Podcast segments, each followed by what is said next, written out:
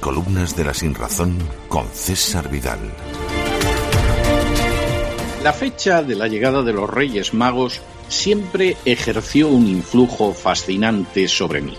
De hecho, mi primer recuerdo infantil es cuando, con solo dos años, descubrí lo que me habían traído en el curso de la noche.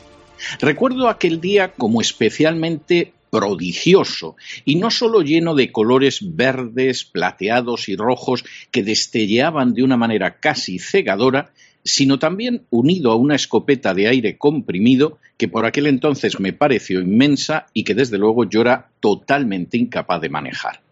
Creo que la segunda impresión que guardo del Día de los Reyes Magos en la memoria fue no mucho más de uno o dos años después, cuando llené de agua los recipientes que, según mi padre, iban a servir para que los camellos aplacaran su sed después de venir del lejano oriente.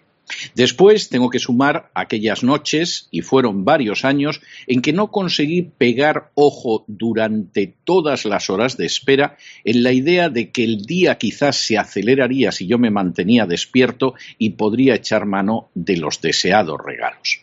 Claro que a todos estos aspectos ciertamente mágicos se sumaron pronto otros inexplicables. Por ejemplo, ¿Por qué en lugar de traerme lo que verdaderamente a mí me interesaba, los Reyes Magos se empeñaban en aparecer con jerseys y calcetines, que dicho sea de paso, a fin de cuentas eran artículos que se podían encontrar en muchas de las tiendas del barrio?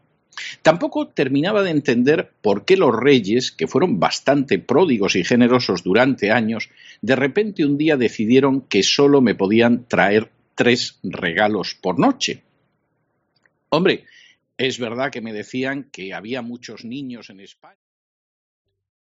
¿Te está gustando este episodio? Hazte fan desde el botón Apoyar del podcast de Nivos.